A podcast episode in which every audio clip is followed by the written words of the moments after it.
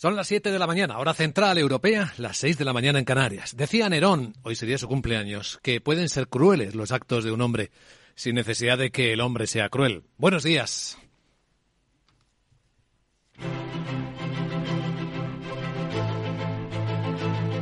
Aquí comienza Capital, la bolsa y la vida. Y despertamos este jueves 15 de diciembre con los mercados, con el paso cambiado. Parece que no ven igual el desafío inflacionista, los mercados que la Reserva Federal de Estados Unidos, que subió los tipos según se esperaba anoche, hoy lo hará el Banco Central Europeo y el de Suiza y el de Noruega.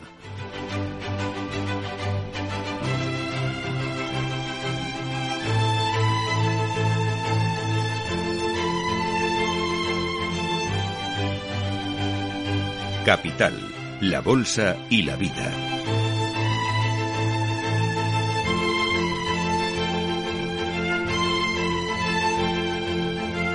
Luis Vicente Muñoz. Sí, los mercados han quedado algo fríos después de ver una subida de tipos de interés esperada en Estados Unidos, descontada de 50 puntos básicos, pero tras escuchar la interpretación del presidente de la Fed, Jerome Powell, de que necesita más señales para saber decidir cuándo se acabarán las subidas.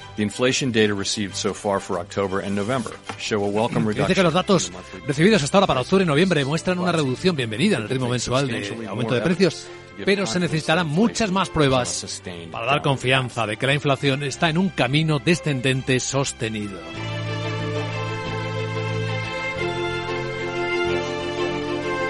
Así que descensos suaves en los mercados, en las bolsas, descensos ahora se ven en los futuros del mercado europeo. A dos horas de la apertura, viene bajando cuatro décimas el Eurostox en 3.960 puntos.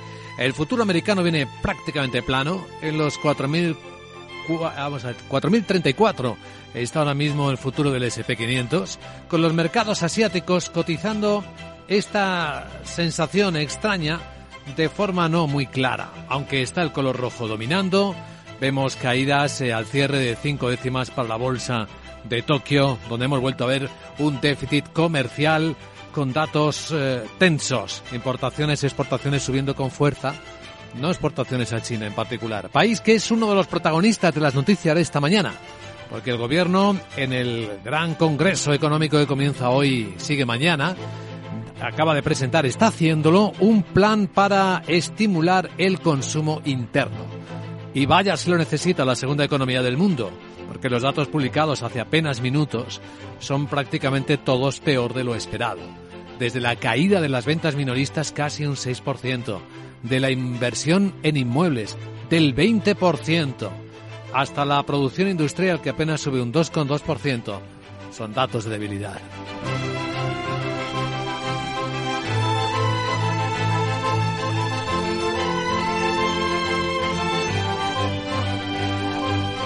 Datos que muestran cómo la economía del mundo sigue desacelerándose, principalmente entre los motores del propio crecimiento mundial. China es uno de ellos. ¿Y en Europa qué? Hoy vamos a mirar al Banco Central Europeo. Como ayer en Capital Radio podrás escuchar un programa especial de información en tiempo real al mediodía y de análisis sobre las expectativas. Y bueno, todo el mundo está dando por seguro que el Banco Central Europeo va a seguir subiendo los tipos de interés, 50 puntos básicos, lo que espera el mercado, lo mismo que subió ayer la Fed, pero que, bueno, pueden venir más subidas porque aquí la inflación está aún más tensa. Hoy veremos los datos de Francia. Ayer vimos los definitivos de España. Lo comentaba en Capital Radio Enrique Díaz, de Ebury, España. La patronal española, igual que los no, ella es la, la ministra de Trabajo. Eh, hablamos de Enrique Díaz. Esperamos un mensaje más, bastante más duro que espera el mercado. Estamos viendo un cambio de, posición en general en las últimas semanas. El Banco Central Europeo es una institución que se mueve con mucha inercia, muy lentamente, y pensamos que ese cambio progresivo, avisar al mercado y a preparar el mercado para subidas de tipos más duras de lo que está en precio, continuará mañana. Y es que en la economía española, parece que la ministra de Trabajo tiene prisa por decirlo esta mañana, pues hay una temperatura más elevada en la conversación de la patronal de la COE con el gobierno, con el Ministerio de Trabajo. De hecho, ha comunicado que rompe la interlocución tras comprobar cómo el PSOE y el gobierno de coalición aceptaba una enmienda de Bildu, de H. Bildu, una enmienda a la ley del empleo, a la ley del trabajo, que cambia, dice la patronal COE, y lo hace de forma tramposa, lo que se acordó en la reforma laboral sobre el papel de la inspección de trabajo cuando una empresa inicia un ERE, un expediente de regulación de empleo. Eh, y eso es lo que la ministra de Trabajo y vicepresidenta segunda, Yolanda Díaz, justifica que esto dice ya lo venía preparando hace tiempo el gobierno, que los empresarios deberían saberlo. La patronal española, igual que los sindicatos, conocen que desde hace un año, en noviembre del pasado año, en el plan estratégico de la inspección se ha aprobado esta medida y la patronal lo conoce exactamente igual que los sindicatos. Por tanto, no tienen nada que decir. Lo que le ha dicho a la ministra el presidente de CEPIME, también vicepresidente de COE, Gerardo Cuerva, la vicepresidenta del Gobierno puede decir lo que ella considere oportuno y sí es cierto que el Gobierno de España eh, tiene las atribuciones de, legislar, proponer legislación al respecto, pero entonces que no llame a los empresarios a sentarse en una mesa, que no llame a los, a los trabajadores. Si realmente lo que va a hacer es lo que crea conveniente, bueno, pues que asuma las consecuencias de sus decisiones.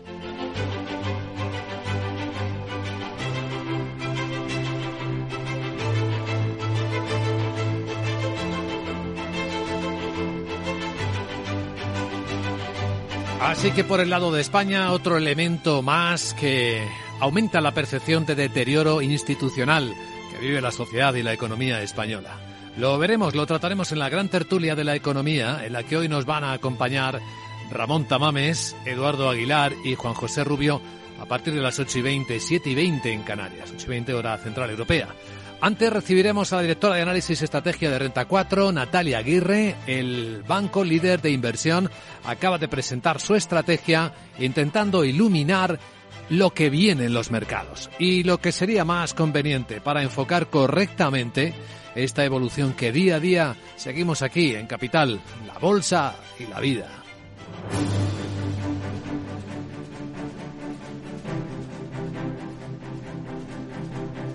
A esta hora escuchas aquí las noticias que despiertan la economía con Miguel San Martín. Vamos a actualizar la información de China. Acaba de anunciar Miguel Buenos Días un plan para fomentar la demanda interna hasta el año 2035. Buenos días, eh, lo hace con vistas a aumentar los niveles de consumo y de inversión ese año. El Consejo de Ministros ha informado que entre sus objetivos figuran optimizar los patrones de distribución, reforzar la calidad del suministro, mejorar el sistema de mercado y facilitar la circulación. Una de las claves para reforzar la demanda es desarrollar de forma coordinada las zonas urbanas de mayor potencial económico y las rurales. El consumo se ha visto muy afectado este año debido a los confinamientos. Los datos muestran una caída de casi el 6% en noviembre en las ventas minoristas. Por otra parte, la Academia China de Ciencias Sociales acaba de estimar que el PIB crecerá un 5,1 en 2023 debido a la baja base de este año y que la economía se verá afectada por la pandemia. Hoy hay cumbre europea, la última del año. La manera de responder a la crisis energética es lo que van a intentar atender los miembros de la Unión y también evaluar las consecuencias, los daños que ya está produciendo la inflación en los hogares y en las economías. La presidencia checa de turno confirma que el Consejo debatirá los efectos de ese encarecimiento de la energía en el tejido industrial y hablarán de qué hacer para mantener la competitividad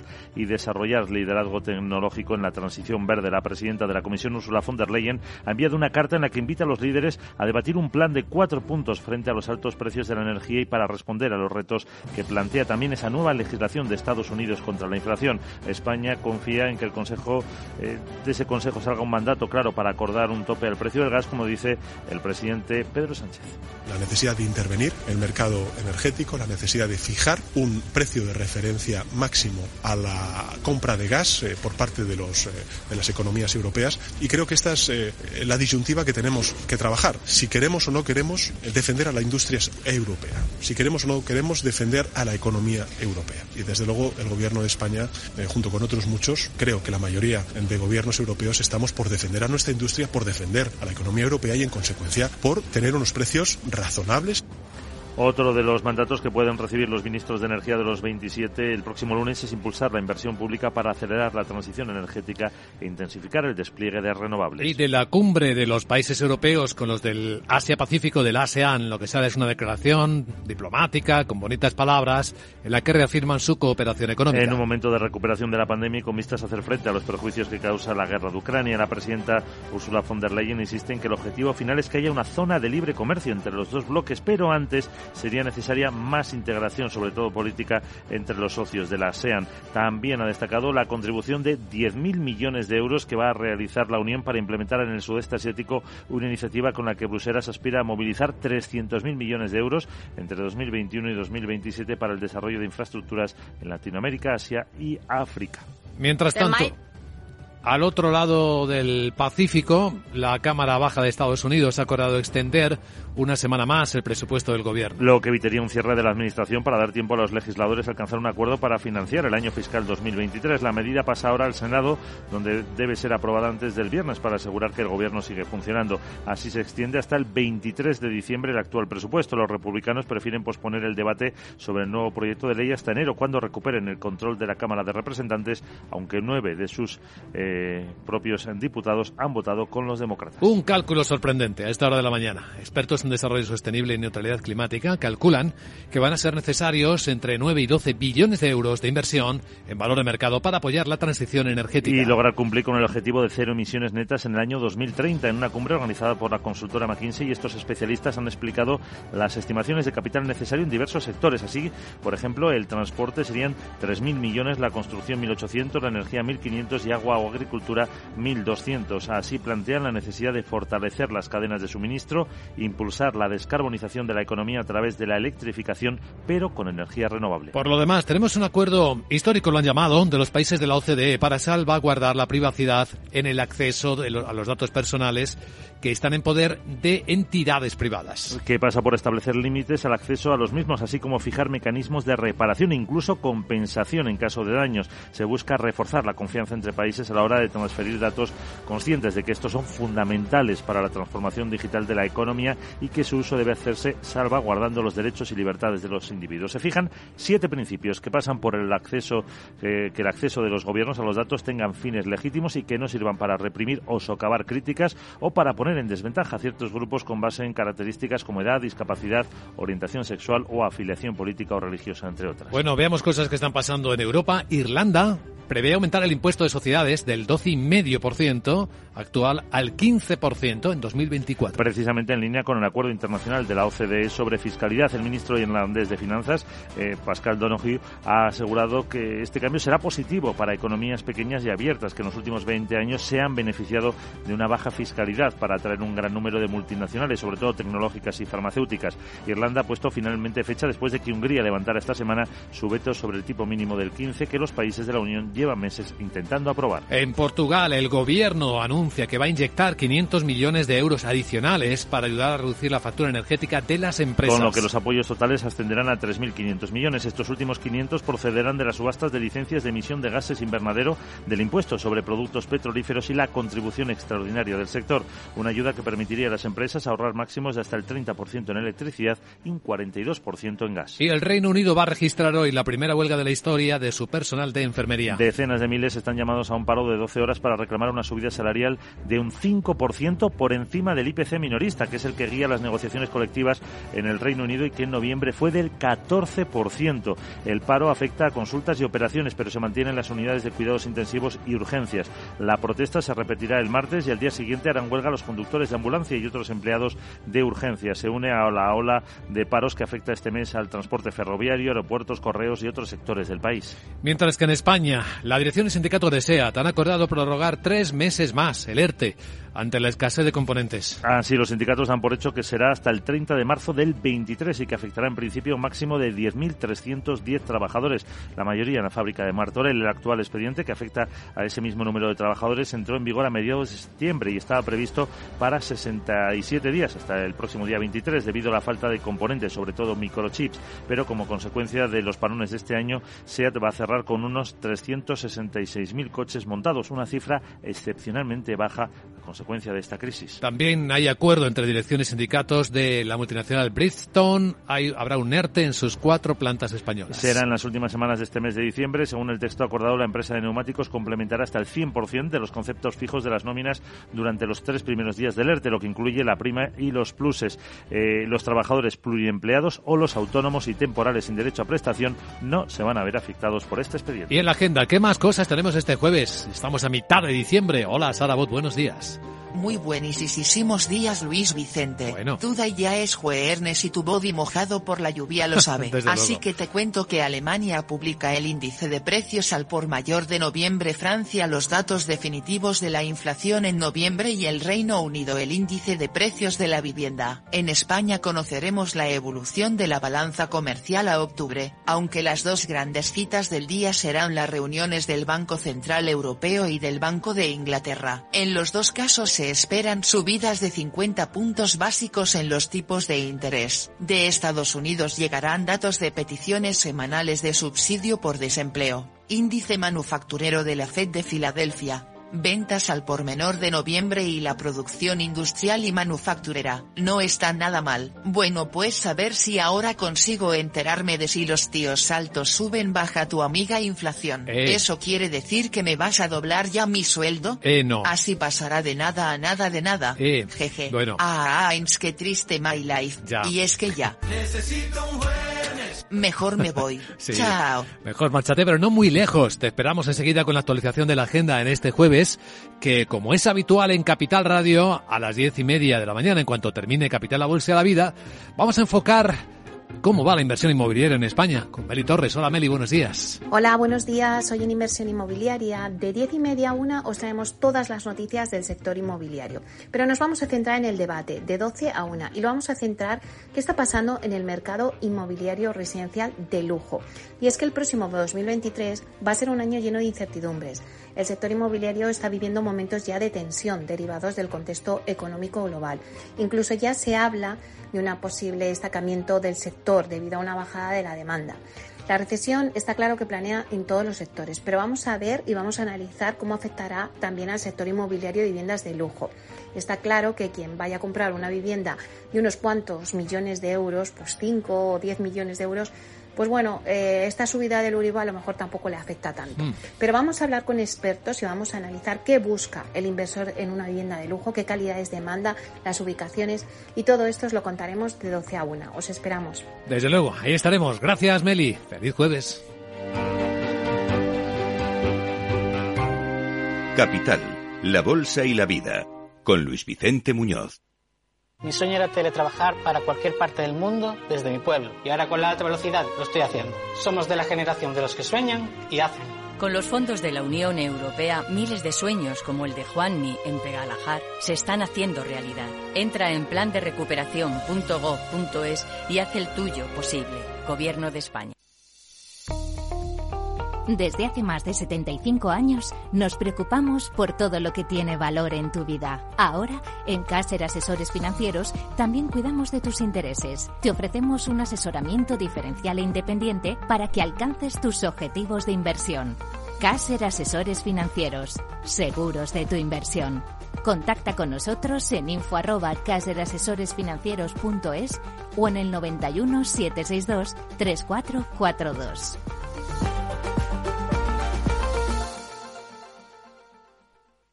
Para que esta Navidad salga todo perfecto, no hace falta tener a los Torres en casa cocinando. Basta con utilizar productos frescos de Hipercor y el supermercado del Corte Inglés. Como los más tiernos y sabrosos langostinos cocidos, 30-40 piezas por kilo, solo 9,99 euros el kilo. En tienda web y app. Hipercor y supermercado El Corte Inglés. Nos gusta la Navidad. Precios válidos en Península y Baleares.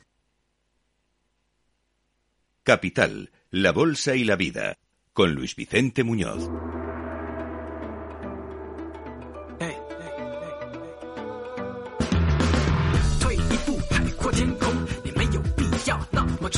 Esto es Capital Asia, la primera revista radiofónica de la actualidad asiática en español en la radio y en tiempo real. Estamos viendo cómo hay una suave caída en las bolsas de todo Asia, parece efectivamente que tiene una parte de conexión con la poca coincidencia de la visión del presidente de la Fed de Estados Unidos con las expectativas de, inflación que tiene el propio mercado. Y luego también con las noticias propias, porque los datos de China, la segunda economía del mundo en noviembre, han sido bastante decepcionantes. Sandra Torrecillas, buenos días. Buenos días. La economía china ha perdido fuerza en noviembre, la producción industrial se ralentiza, las ventas al por menor caen y los datos no cumplen con las previsiones. De hecho, son las peores cifras en seis meses, debido sobre todo al aumento de los casos eh, de coronavirus y de las restricciones generalizadas durante ese mes. Vamos con datos concretos. En la producción industrial, la subida ha sido del 2,2% en el mes de noviembre, pero eso queda muy por debajo de las expectativas del mercado.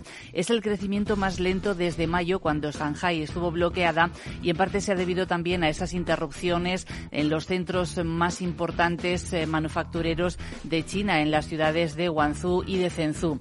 Las ventas al por menor han caído un 5,9%.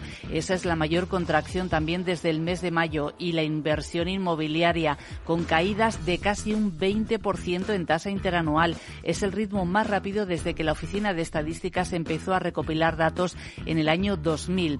Y un último más, la inversión en activos fijos, en este caso ha crecido un 5,3% en los 11 primeros meses del año, pero también está por debajo de lo esperado. ¿Cómo está la tasa de paro? Pues la contratación de trabajadores ha sido más baja en el mes de noviembre y ha repuntado desde el 5,5 hasta el 5,7%. ¿Qué va a hacer el gobierno de China ante estos datos, ante esta circunstancia económica? Pues ya tenemos un adelanto. Hay un plan para estimular el consumo que sale de la Conferencia Central de Trabajo Económico que acaba de comenzar. Sí, es un eh, plan para estimular el consumo y hoy los inversores sobre todo están muy pendientes de una reunión en la que van a estar el presidente chino Xi Jinping, el Politburo y los altos cargos eh, del gobierno. Van a planificar la recuperación de la economía china. Eh, se celebra en un momento en el que precisamente las infecciones por el virus están disparando en la capital, en Pekín, una semana después de que se hayan abandonado los estrictos controles de cero COVID. La reunión va a ser a puerta cerrada y los analistas esperan que ahí se tracen nuevas medidas de estímulo y que se discutan los objetivos de crecimiento. Los economistas prevén que la economía china se haya ralentizado hasta el 3% este año, muy por debajo del objetivo final oficial del 5,5%, lo que supone uno de los peores resultados de China en casi medio siglo. Bueno, los datos desvelan, revelan cómo la economía china se desacelera, pero hay quien tiene más fe en lo que va a ocurrir a partir de ahora, y es Morgan Stanley. Cree que el repunte de la actividad china va a llegar antes y que va a ser más fuerte de lo esperado, y por eso eleva la previsión de crecimiento para 2023, desde el 5 hasta el 5,4%. La mejora podría llegar sobre todo desde principios de marzo, antes decía desde finales del segundo trimestre. A principios de este mes recordamos que el banco ya elevó la recomendación de las acciones chinas hasta sobreponderar. Y un dato rápido de la balanza comercial de Japón. Pues ahí tenemos a la balanza comercial con un déficit por decimosexto mes consecutivo en noviembre. Las importaciones se han disparado más de un 30% por encima de lo esperado, sobre todo por esas importaciones de crudo, carbón y gas natural licuado e infladas por la depreciación del yen frente al dólar. Las exportaciones han creído un 20%, pero aquí los analistas se están fijando en el dato débil de exportaciones a China, que es su principal socio comercial, porque el repunte ahí solo ha sido del 3,5%. Capital Asia.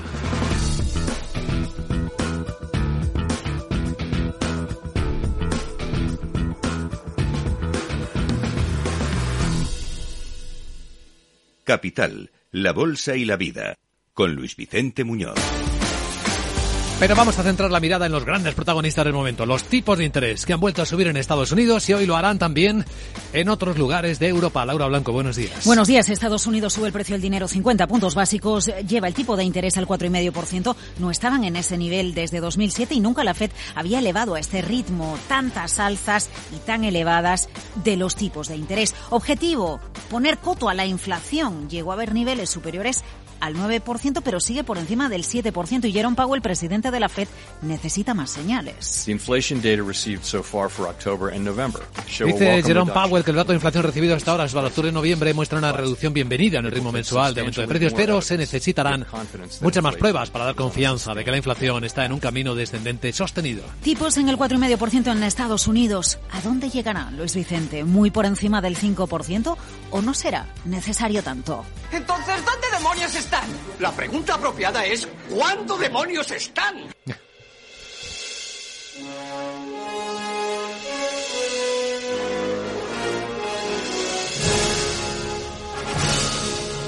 Sí, Luis Vicente, ojalá pudiéramos regresar al futuro para saber dónde está la inflación y dónde van a estar los tipos de interés, por ejemplo, en un año, porque hay una variable que no solo es la inflación, que interfiere mucho en las decisiones que adopta la Reserva Federal de los Estados Unidos, y es la fortaleza del mercado laboral. Escucha a Jerome Powell. Dice que a pesar de la desaceleración del crecimiento, el mercado laboral sigue siendo extremadamente ajustado, con una tasa de paro cercana al nivel más bajo en 50 años. Vacantes laborales aún muy altas, dice Powell, un crecimiento salarial elevado, la creación de puestos de trabajo ha sido sólida. Claro, date cuenta del escenario, inflación, escenario recesivo, todo el mundo dice que viene una muy gorda, la bolsa ha caído mucho este año, anticipándolo, pero como nos recuerda Hernán Cortés de Olea Gestión, si viniera un marciano... El, el paro no solo durante el año no ha crecido, sino que ha bajado. A pesar del, incremento del PC, a pesar de los tambores anunciando la recesión, el paro, tanto en Europa como en Estados Unidos, ha bajado. Entonces, es una cosa como muy, vamos, que si viene un marciano aquí, no sé cómo se lo vamos a explicar. Es difícil explicar el contexto en el que nos encontramos, así que lo que más claro tenemos es que Powell, es que lo dice él mismo, va a mantenerse en sus 13 hasta que el trabajo esté hecho. Mantendremos el rumbo hasta que el trabajo esté terminado. La Fed seguirá subiendo los tipos de interés y el Banco Central Europeo y previsiblemente los llevará del 2 al 2,5%. Hay quien dice debería ser incluso más agresivo y hoy subir los tipos de interés para mostrar un mensaje contundente de alza de 75 puntos básicos Enrique Díaz, Eburia, España. Esperamos un mensaje más, bastante más duro que espera el mercado. Estamos viendo un cambio de, posición en general en las últimas semanas. El Banco Central Europeo es una institución que se mueve con mucha inercia, muy lentamente, y pensamos que ese cambio progresivo, avisar al mercado y a preparar al mercado para subidas de tipos más duras de lo que está en precio, continuará mañana. Al final, el diagnóstico está claro respecto a lo que ha pasado en 2022. La Fed ha sido la rápida, los lentos, mirando al futuro han sido el resto de bancos centrales. Víctor Galán, Planeta Bolsa.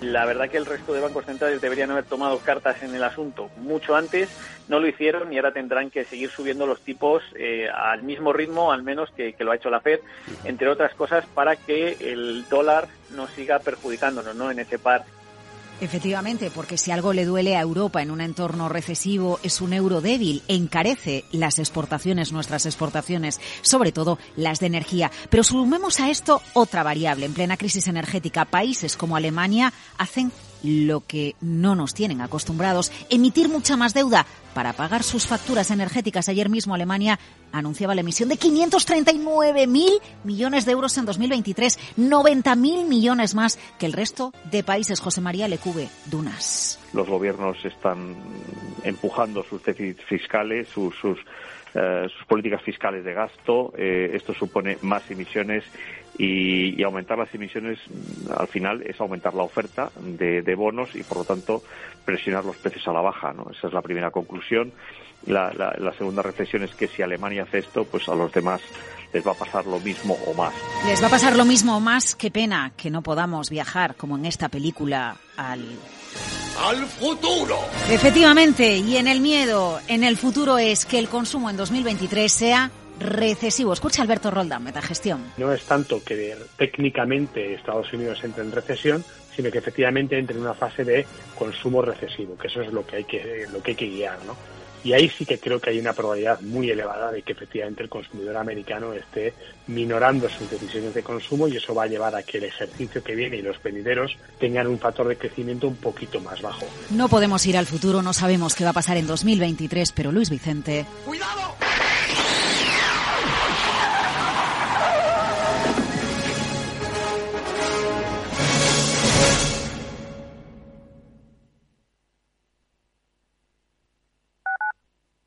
En Hospital HLA Universitario Moncloa cuidamos de ti y de tu tiempo con un servicio de urgencias ágil y eficiente las 24 horas, los 365 días del año. Urgencias pediátricas y de adultos con profesionales altamente cualificados y tecnología de vanguardia. Hospital Moncloa, contigo cuando más lo necesitas. Estamos en Avenida Valladolid 83. Inversión inmobiliaria acompaña al mercado inmobiliario en este nuevo ciclo. Todos los jueves de 10.30 a 13 horas, el inversor encontrará las claves para realizar su mejor inversión. La mañana de los jueves en Capital Radio tomamos el pulso al sector inmobiliario. Noticias, análisis de mercado y debates donde los protagonistas del sector podrán contar en primera persona los retos a los que se enfrenta el ladrillo. Inversión inmobiliaria pone la voz al sector inmobiliario. Aquí, en Capital Radio. Capital Radio. Siente la economía.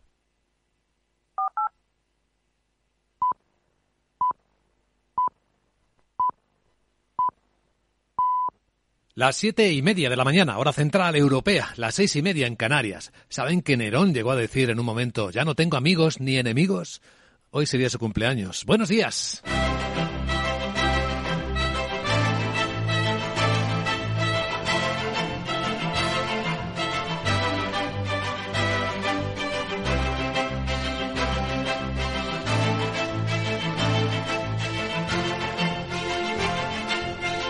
Capital, la Bolsa y la Vida, con Luis Vicente Muñoz.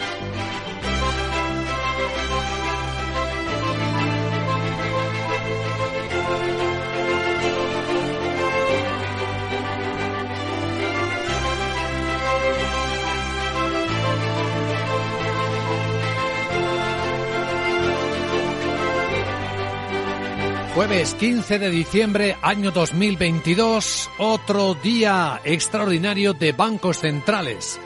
Con el mensaje poderoso de Jerome Powell, el presidente de la Reserva Federal de Estados Unidos, diciendo que We will stay the course until the job is done. mantendremos el rumbo hasta que el trabajo esté terminado.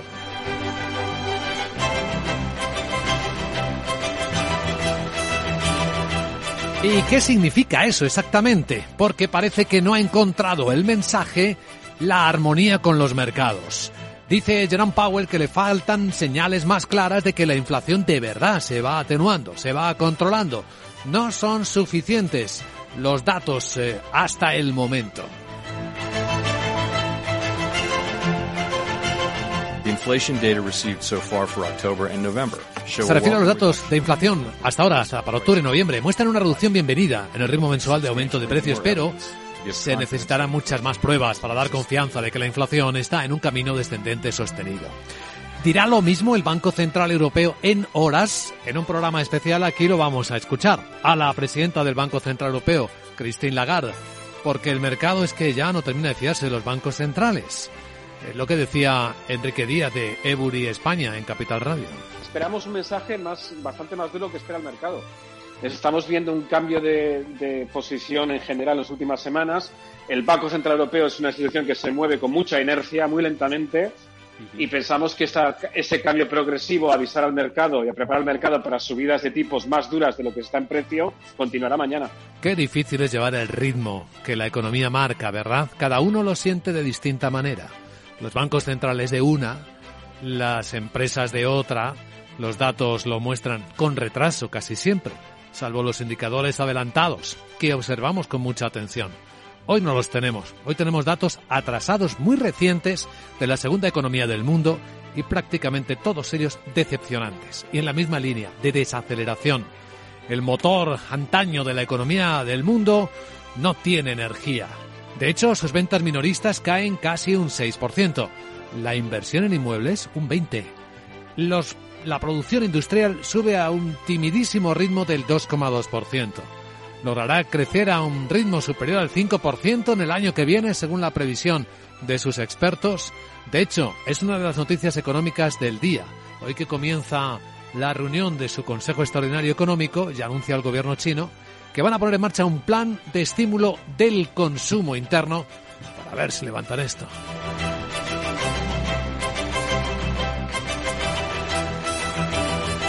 Sí, señalábamos que los mercados no han quedado muy convencidos, por lo que Jerome Powell, el presidente de la Fed, expresó hace unas horas apenas anoche, cuando decidió subir los tipos de interés 50 puntos básicos, que es lo que se espera que haga el Banco Central Europeo y también lo que hagan otros bancos centrales en Europa, como el noruego o el suizo, en las próximas horas.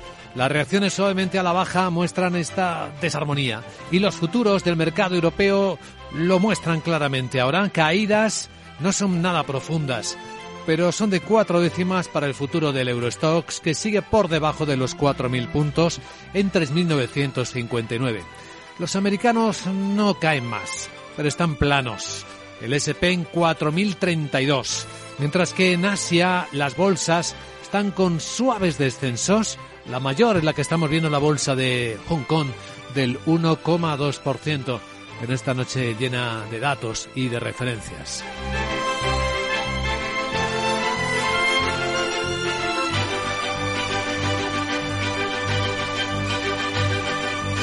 Mientras tanto, en la economía española, la sensación o la percepción de deterioro institucional cada día que pasa se hace un poco mayor. En las últimas horas, la patronal COE avisa que rompe la interlocución con el Ministerio de Trabajo por lo que considera una traición al acuerdo de los interlocutores sociales de la última reforma laboral. ¿Cuál es esa traición? Una enmienda aceptada, introducida por EH Bildu, que plantea reforma del Estatuto de los Trabajadores y que da un papel mayor de intervención, de acceso, de acceso, de autorización de los expedientes de regulación de empleo de los ERES a los inspectores de trabajo. La vicepresidenta segunda del Gobierno y ministra de Trabajo, Yolanda Díaz, dice que la COE no debería sorprenderse.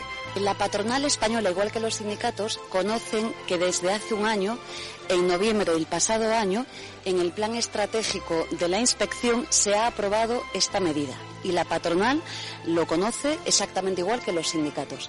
Por tanto, no tienen nada que decir. Bueno, sí tiene algo que decir, lo ha dicho el vicepresidente de COE, presidente de CPIME, Gerardo Cuerva. La vicepresidenta del Gobierno puede decir lo que ella considere oportuno y sí es cierto que el Gobierno de España eh, tiene las atribuciones por, de, legislar, proponer legislación al respecto, pero entonces que no llame a los empresarios a sentarse en una mesa, que no llame a los, a los trabajadores. Si realmente lo que va a hacer es lo que crea conveniente, bueno, pues que asuma las consecuencias de sus decisiones. En el tiempo de opinión y de análisis en Capital Radio, hoy en la gran tertulia de la economía, nos van a acompañar el catedrático de estructura económica Ramón Tamames, técnico comercial y economista del Estado Eduardo Aguilar, el catedrático de Hacienda Pública y exdirector del Instituto de Estudios Fiscales Juan José Rubio. De nuevo plantearemos una tertulia de alto nivel, en clave técnica, desideologizada, sobre lo que está ocurriendo en la economía española y también en el mundo con mercados que seguimos con atención no solo en lo que hemos adelantado, sino también en la reacción de otros elementos clave para intentar observar lo que viene. Y ahí hay que situar al euro, que no ha parado de subir y veremos hasta dónde va. De momento ha parado en el 1,0660 dólares según las pantallas de XTB, en las que vemos también cómo el precio del petróleo para el rebote. El barril West Texas esta mañana está en 76 dólares 66 centavos.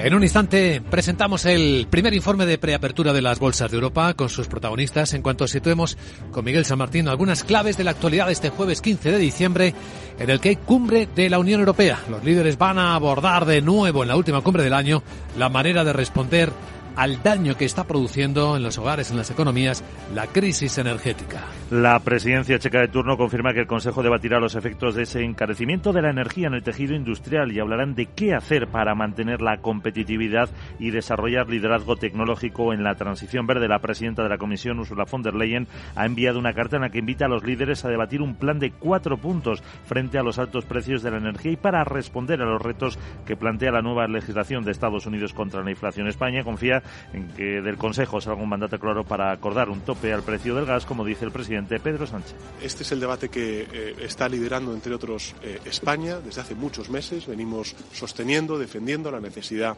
de limitar ese precio, de dar una señal a los mercados de que vamos, sin duda alguna, a defender a nuestra industria, a nuestro tejido productivo y a las familias y esperamos llegar a un acuerdo. Otro de los mandatos que van a recibir los ministros de Energía en la cumbre del próximo lunes por parte de los líderes es que impulsen la inversión pública para acelerar la transición energética e intensificar el despliegue de renovables.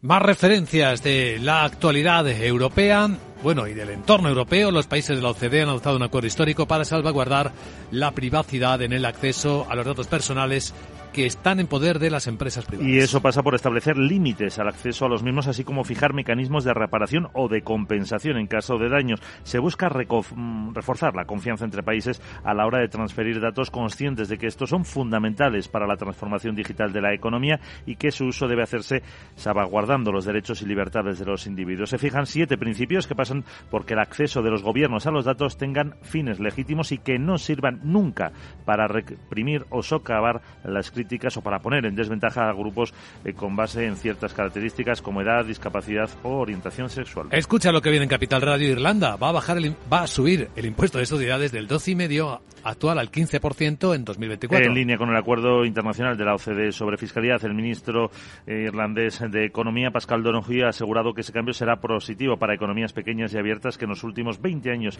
se han beneficiado de una baja fiscalidad que le ha supuesto atraer un gran número de multinacionales, sobre todo tecnológicas y farmacéuticas. En Portugal, el gobierno anuncia más ayudas a las empresas, otros 500 millones de euros para reducir la factura energética. En total son 3.500. Estos últimos van a proceder de las subastas de licencias de emisión de gases invernadero, del impuesto sobre los productos petrolíferos y la contribución que paga el sector. Esta ayuda permitirá a las empresas ahorrar un máximo de hasta el 30% en electricidad y más del 40% en el gas. Y la enfermería británica, hoy la primera huelga de su historia. Decenas de miles están llamados a un paro de 12 horas para reclamar una subida salarial de un 5 por encima del IPC minorista, que es el que guía las negociaciones colectivas en el Reino Unido y que en noviembre fue del 14, o sea que la subida sería casi del 20. El paro afecta a consultas y operaciones, no a UCIs ni a urgencias. La protesta se repetirá el próximo martes y harán huelga al día siguiente los conductores de ambulancias y otros empleados de urgencias que se une a la ola de paros que vive el país que afectan a trenes, aeropuertos, correos y más sectores. En España, en la dirección y los sindicatos de SEAT han acordado prorrogar tres meses más el ERTE ante la escasez de componentes. En principio, entonces será hasta el 30 de marzo de 2023, a un máximo de 10.310 trabajadores, la mayoría de la fábrica de Martorell. El actual expediente que afecta a ese mismo número de trabajadores eh, terminaba este día 23 debido a la falta de componentes como consecuencia de los parones. El año cerrará en SEAT con 366.000 coches ensamblados, una cifra excepcionalmente baja por la consecuencia de la crisis de los chips. También habrá ERTE, lo han pactado sindicatos y dirección en Bridgestone, en las cuatro plantas de España. Y en la agenda, en la agenda de hoy, ¿qué tenemos? Sara buenos días. Muy buenos días Luis Vicente. Tuda y Juernes te cuento que Alemania publica el índice de precios al por mayor de noviembre, Francia los datos definitivos de la inflación en noviembre y el Reino Unido el índice de precios de la vivienda. En España conoceremos la evolución de la balanza comercial a octubre, aunque las dos grandes citas del día serán las reuniones del Banco Central Europeo y del Banco de Inglaterra. En los dos casos se esperan subidas de 50 puntos básicos en los tipos de interés. De Estados Unidos llegarán datos de peticiones semanales de subsidio por desempleo. Índice manufacturero de la Fed de Filadelfia. Ventas al por menor de noviembre y la producción industrial y manufacturera. ¿Sabes qué? ¿Qué, pasote? Ahora sí que sí. De verdad de la buena. Ya sé que quiero ser de mayor. Te doy una pistita. A ver, Escucha. Y es que como has escuchado es el nuevo robot de Xiaomi que ha aprendido a tocar la batería. ¿Ah, ¿Me dejas practicar? Em, la fama me espera. pero- Metallica ya tiene nuevo miembro en el grupo. De todas formas los movimientos son un poco raros los de este bot. ¿Ah, sí? Ya sabes que ahora lo ves en el Twister. Eh, en tu- en Twitter. Twister Sí. de tu amigo Eloncio. Sí. Chao. A ver qué le parece a Elon Musk. Eh, por cierto, no ensayes aquí en el estudio, querida Sara, porque tenemos que centrar la mirada ahora en Capital Radio. Vamos a ver cómo vienen los mercados este jueves.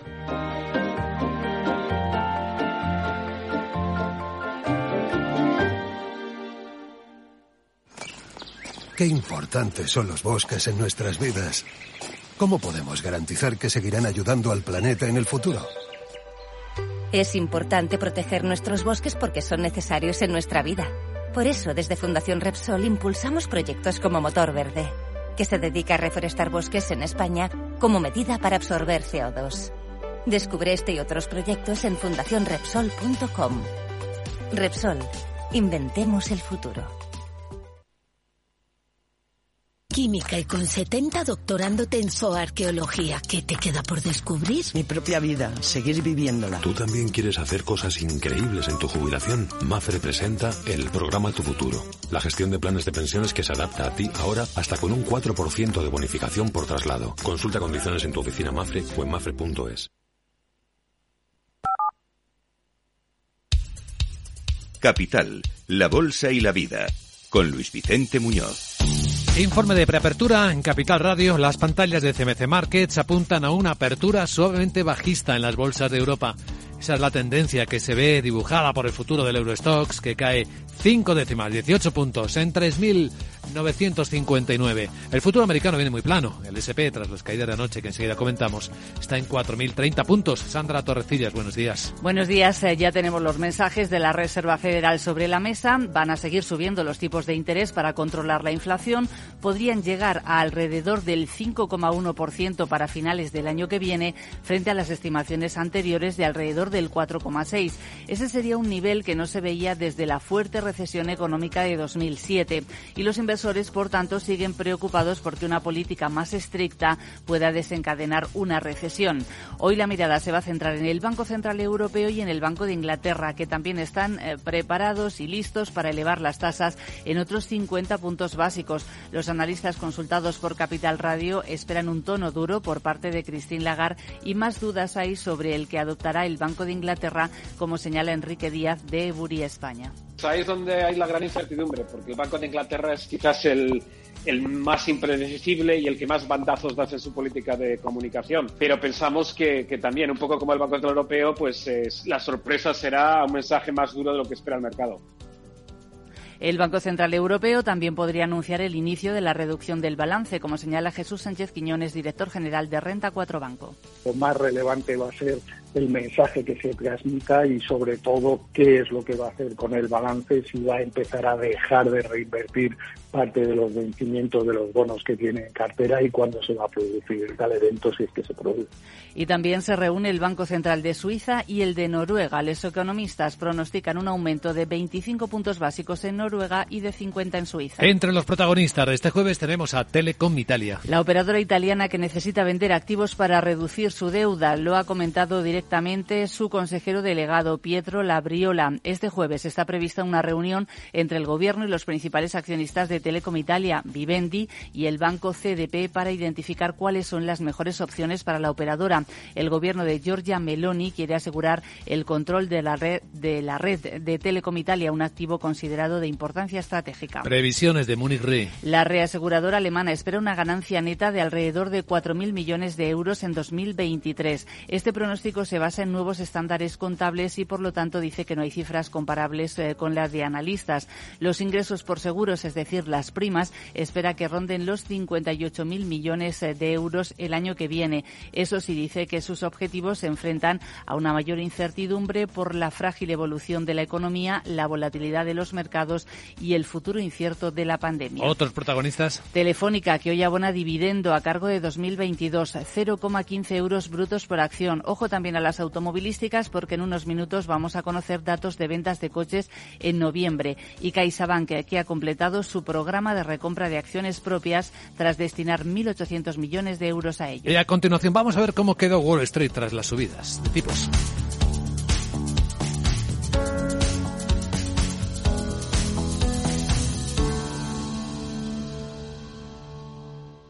¿Aún no sabes lo que es el kit digital? Más de 200.000 empresas ya lo han solicitado.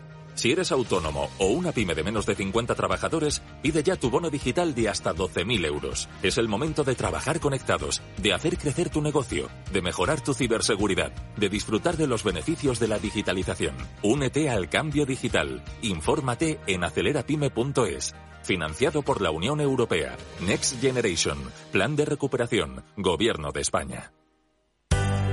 Bueno, ¿cómo se quedó Wall Street tras la subida de tipos de la Fed? Pues en, rojo, el Dow bajó un 0,42 después de esa subida de medio punto eh, y de nuevas subidas en el futuro y un menor crecimiento para 2023. El S&P 500 se dejó un 0,6 y el Nasdaq un 0,76%. Según analistas que recogen Wall Street Journal, dice que los inversores esperaban ya que la Fed anunciara esa subida, pero de lo que no estaban tan seguros era de cuánto más se elevarían el año que viene. Por solo cerraba el verde, en verde y, apenas nada un 0,1 el sector sanitario. Predominaron las ganancias, eso sí, en el Dow. Merck subía un 1,24, Boeing un 0,6, la que más cayó Goldman Sachs un 2,2% y American Express un 2,1. A la cabeza del S&P 500 por segundo día consecutivo, la que más subió Moderna un 5,78%, luego Pfizer un 2,66 o Delta Airline que había caído más de un 5. El día anterior subía un 2,8. El farorillo rojo, Charter Communication, que se dejaba más de un 16% y la empresa de casinos de Caesars Entertainment que bajaba un 5,44. El petróleo sigue subiendo por encima de los 77 dólares el barril de West Texas y el que baja es la rentabilidad del bono estadounidense a 10 años que del 3,51 se quedaba en el 3,48%. Y enseguida veamos cómo se acercan al cierre las bolsas de Asia.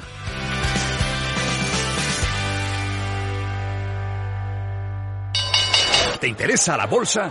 Invierte en acciones o fondos cotizados sin comisiones hasta 100.000 euros al mes con XTB. Vente al broker mejor valorado según Investment Trends y al mejor broker para operar según Rankia. Un broker, muchas posibilidades. XTB.com. A partir de 100.000 euros al mes, comisión del 0,2%, mínimo 10 euros. Invertir implica riesgos.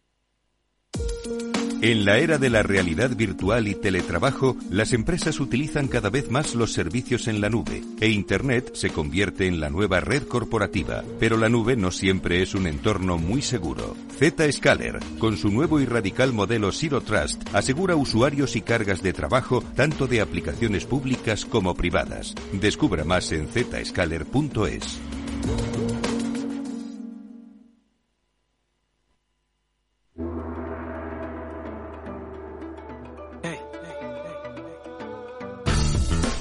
Pues este desencuentro parcial del mercado con los mensajes de la Fed eh, está detrás de una parte de la caída de los mercados de Asia la mayor se está viendo en Hong Kong del 1,4%, pero es que también hay que contar cómo han sido de decepcionantes los datos publicados en la segunda economía del mundo, donde las ventas minoristas han caído casi un 6%, donde la inversión inmobiliaria casi un 20%, donde la producción industrial ha subido un 2,2%, que es el menor ritmo de los últimos 36 meses.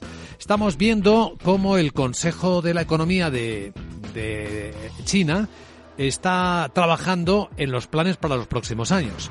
Planes a, eh, planes a 15 años, que incluyen uno de estímulo del consumo interno, del que seguramente hablaremos mucho más en los próximos días.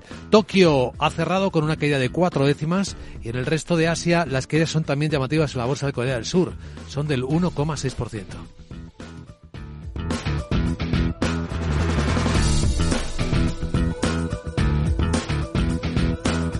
Capital, la Bolsa y la Vida, con Luis Vicente Muñoz. Salón. Gotera. Todo seco. Es muy simple asegurarse con el Betia. Simple, claro, el Betia.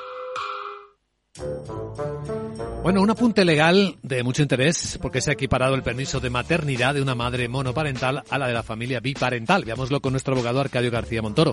Buenos días, abogado. Buenos días, Luis Vicente. ¿De qué hablamos? Pues de que el Tribunal Superior de Justicia de Cataluña reconoce las dificultades que supone la atención, el cuidado de los hijos y la conciliación familiar en el caso de familias monoparentales y permite que una madre pueda disfrutar del permiso equivalente al que tendría en el caso de existir otro progenitor, es decir, esas 32 semanas. La resolución, además, atiende una realidad, como es que la mayoría de las familias monoparentales están constituidas por mujeres trabajadoras. Podría dar la apariencia que se da prevalencia el derecho del menor sobre el del trabajador o la trabajadora. Pues eso es, porque pone, pone el foco de atención, a diferencia de lo que piensa el Instituto Nacional de la Seguridad Social, en los hijos, que no tienen por qué ser discriminados por el hecho de nacer en una familia con uno solo de los padres. De hecho, las necesidades del menor son idénticas y no disminuyen en atención a la existencia de uno o de más progenitores. La sentencia hace lo que se llama procurar atender al superior interés del menor, que es un principio que rige el derecho de familia. En conclusión. Pues permiso de 32 semanas para esta progenitora única que se ocupa del cuidado de la menor, derecho equivalente a si existiera otro progenitor, reconociendo así una realidad como es la pluralidad de modelos familiares. Gracias, abogado. En Darwinex hay más de 100 millones de euros buscando traders con talento. Ya hemos pagado más de 4 millones en comisiones de éxito. Si te tomas el trading en serio, únete a Darwinex. Capital en riesgo. Datos actualizados el 16 de septiembre de 2022. CaixaBank patrocina este espacio. Y ahora un la prensa financiera. Algunos de los diarios más influyentes del mundo. Financial Times habla de la subida de tipo de interés en Estados Unidos de la Fed de medio, de medio punto en lo que considera en la nueva fase en la que han entrado los bancos centrales. Hay mucho análisis de esta decisión.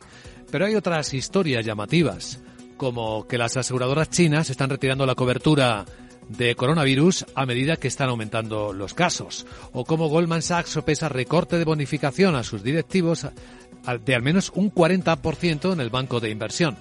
También pregunta el diario cómo eh, podremos costear las nuevas terapias génicas que sí pueden curar enfermedades, pero son carísimas. Y habla de que el mercado de juegos móviles, de los videojuegos, va a caer por primera vez en más de una década. Hablando de cosas digitales, el Senado de Estados Unidos ha aprobado prohibir TikTok, la aplicación, en los dispositivos, en los teléfonos de la Administración del Gobierno un tema que aparece prácticamente en todos los diarios del mundo, aunque muy destacado, particularmente en la prensa americana, en Wall Street Journal, como un alto ejecutivo de FTX, de la plataforma de criptos quebrada, fue quien advirtió a la autoridad de valores de Bahamas días antes de que la compañía se declarara en bancarrota por las transferencias de fondos de los clientes a Alameda Research, una empresa de comercio de criptos vinculada a FTX, según están mostrando los documentos que ahora se van conociendo.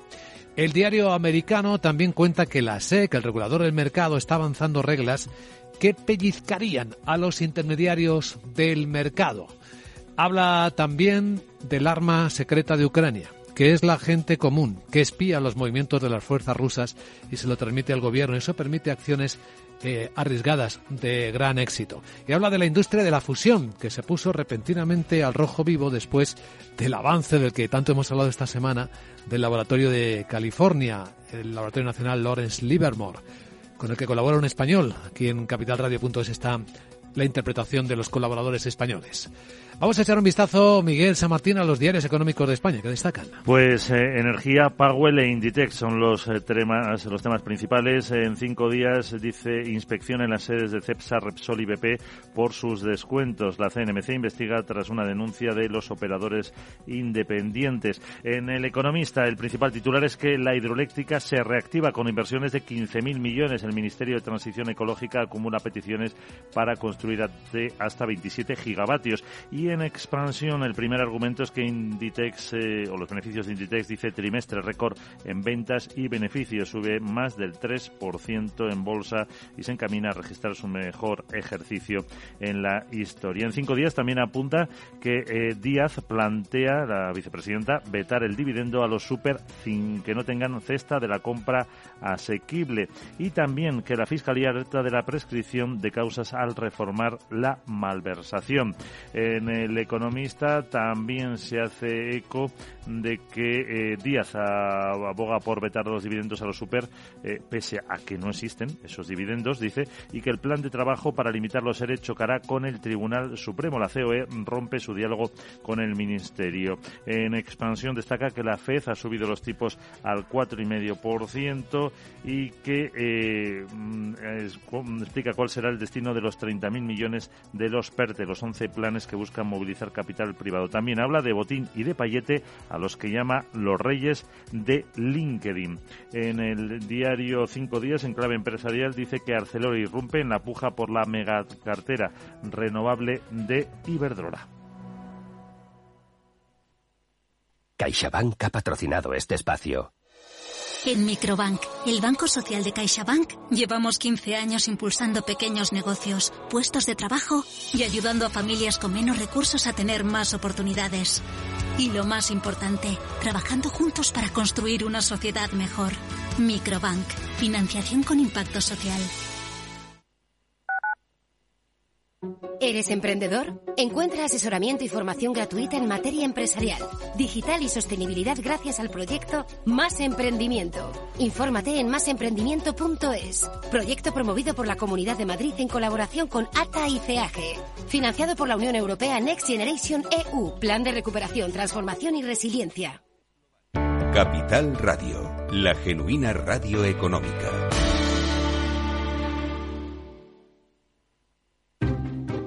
Inversión inmobiliaria acompaña al mercado inmobiliario en este nuevo ciclo. Todos los jueves de 10.30 a 13 horas, el inversor encontrará las claves para realizar su mejor inversión. La mañana de los jueves en Capital Radio tomamos el pulso al sector inmobiliario. Noticias, análisis de mercado y debates donde los protagonistas del sector podrán contar en primera persona los retos a los que se enfrenta el ladrillo. Inversión inmobiliaria pone la voz al sector inmobiliario. Aquí en Capital Radio.